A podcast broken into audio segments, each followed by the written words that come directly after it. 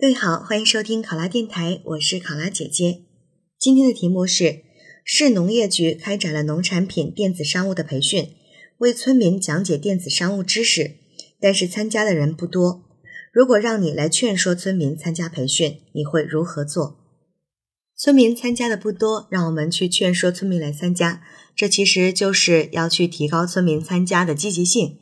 那我们就去要看一下村民为什么不来参加。啊，为什么参加的人不多？针对我们假设到的原因，一一的去进行解答，那这道题目呢就能够得到解决了。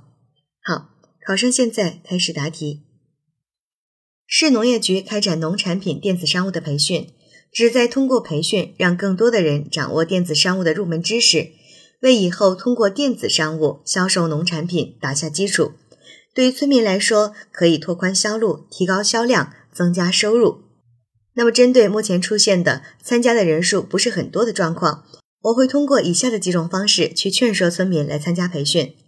首先，通过村委会的喇叭，以广播的形式对此次培训的目的和意义进行再次宣传，讲清楚这次培训会为广大村民带来的好处，我们国家目前的市场前景等，提起大家的兴趣。其次，组织召开座谈会。由村委组织，村民代表参加。在座谈会上，我会主要进行三件事情：一是去详细了解村民不愿意参加的原因，是否是有什么顾虑，还是考虑到农活忙没时间，或者是对电子商务不认同等等。针对村民不愿意参加的原因，逐一的去进行解释。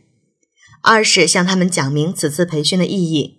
电子商务目前已经广泛的渗透到国民经济的各个领域。而我是作为一个农业大使，通过电子商务进行交易，前景非常可观，对村民带来的利润也是非常可观的。三是对村民存在的疑问进行一一的解答。村民之所以很少人来参加这次培训，有很大一部分原因是对电子商务培训的不了解。那我们现场也可以让大家提出自己的问题，来一一的进行回复，以增强村民对于这次培训的理解。最后呢，我也会对此次培训的教师和相关的内容进行一个简单的介绍，来引起村民的兴趣。比如这一次培训，我们请到的师资是农技推广部门、院校专家学者以及一些知名企业的成功人士，而培训的内容包括了如何去开设网店、如何装修以及网店的营销推广渠道等电子商务知识。让村民们知道，我们的培训是能够切实帮助他们提高收入的，从而增加他们的参与积极性。考生回答完毕。想要获取本题思维导图及更多公考信息，欢迎关注“考拉公考”微信公众号。我是考拉姐姐，我们下期再见。